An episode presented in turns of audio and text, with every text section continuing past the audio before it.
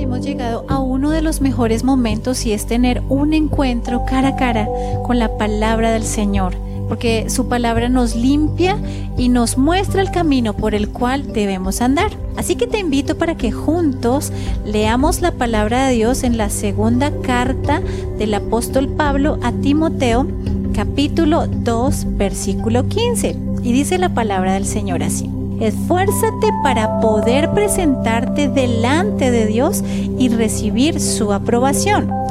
Sé un buen obrero, alguien que no tiene de qué avergonzarse y que explica correctamente la palabra de verdad. Aquí quiero resaltar algo muy importante que dice en este versículo y es la parte donde el Señor nos dice, alguien que no tiene de qué avergonzarse. Y esto está relacionado con un valor muy importante que es la honestidad. Así que esta enseñanza la hemos titulado Aprendiendo a vivir en honestidad. Qué chévere es no deberle nada a nadie, qué chévere es no tener secretos, no tener nada escondido en tu vida que tú seas transparente para Dios y para los demás, para tu esposo, para tus hijos, para tus padres, para tu jefe en tu trabajo. Así que este precioso valor de la honestidad lo necesita el pueblo de Dios. Tú y yo necesitamos cada día aprender a caminar mucho más en honestidad. Pero ¿qué es la honestidad?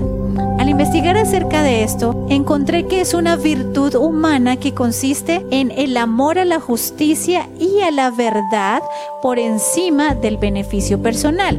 Se espera que una persona honesta siempre diga la verdad, no importa qué, que sea justa en todo lo que hace, que obre de manera íntegra que no esté pendiente de recibir intereses que le beneficien, así le hagan mal a otros. No, sino que siempre sea justa y recta en toda su manera de vivir, que obre de manera íntegra y sea transparente en todo lo que hace.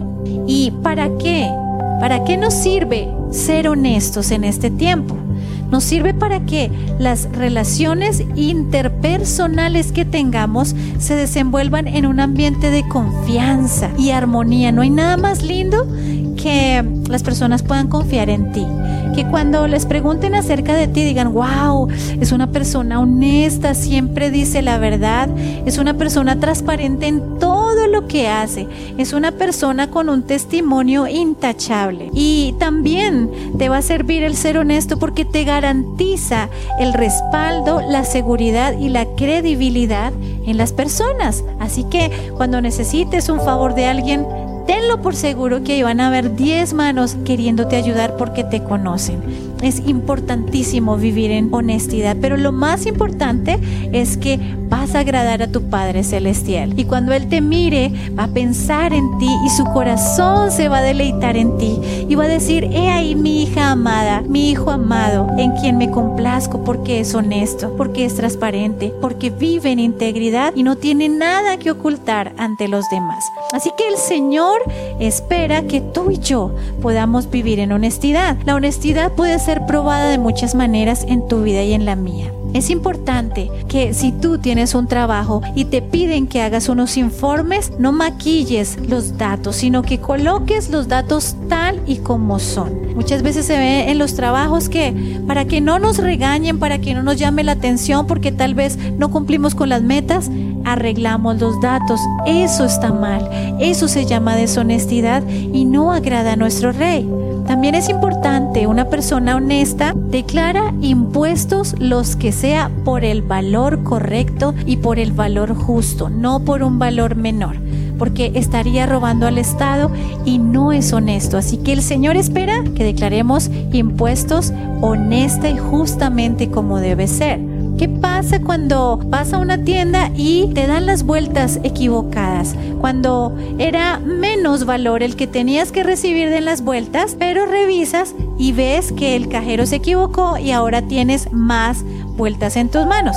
Dices, uy, gloria a Dios, voy a, voy a guardar este dinero que me dieron de más y entonces me lo voy a gastar en una empanada, lo voy a ahorrar, me voy a comprar lo que necesitaba pues no está bien. Lo correcto es ir y devolvernos y decir, oye, mira, tú me diste más dinero del que era.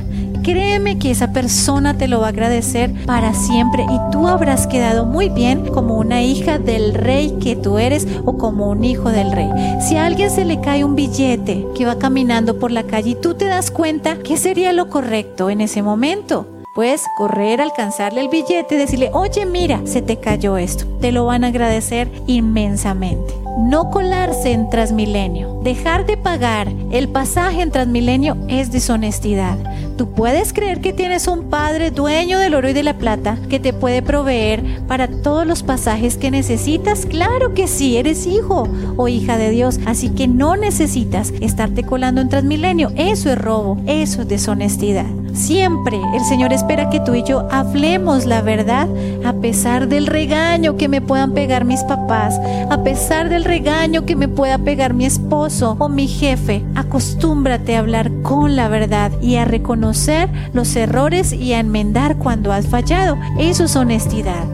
Honestidad es darle a Dios lo que le corresponde, es darle a Dios el diezmo y la ofrenda, no quedarte con Él, sino dárselo porque es de Él. Eso también es honestidad. Honestidad es cumplir con tus obligaciones aunque nadie te esté vigilando. Eso sucede mucho en el trabajo. Si mi jefe me está mirando, yo me hago el que trabajo, pero si no, entonces tomo tinto, me tomo un tiempo para ir a visitar y a charlar con mis compañeros de trabajo en sus cubículos así que no es honesto. Le estás robando tiempo y dinero a tu jefe y a tu empresa. Entonces, honestidad es cumplir con nuestras obligaciones sin que nadie nos esté vigilando. Debemos ser honestos en los negocios, no darle por la cabeza a nuestros socios o a nuestros clientes, sino en verdad, si tú tienes un negocio, necesitas cobrar el valor justo. Eso es ser honesto y eso agrada al Señor. Ser honesto es pagar lo que debemos, no escondernos, no mandarnos a negar con nuestros hijos y decirles diga que no estoy.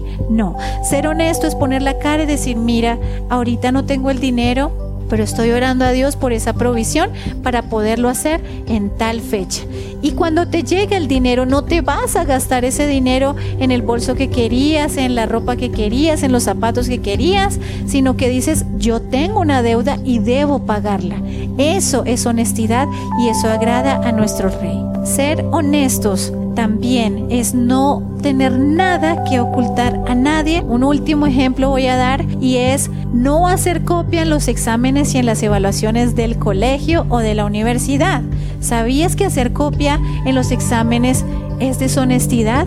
es falsedad y no agrada a nuestro Rey. Y como nosotros lo amamos, por eso hacemos lo que Él le agrada y no hacemos lo que lo entristece. Entonces te invito, amada iglesia, para que reflexionemos en esta palabra, que corrijamos lo que tengamos que corregir. El Señor está con nosotros para ayudarnos, pero hoy decide aprender a vivir en honestidad como hijo del Rey de Reyes y Señor de Señores.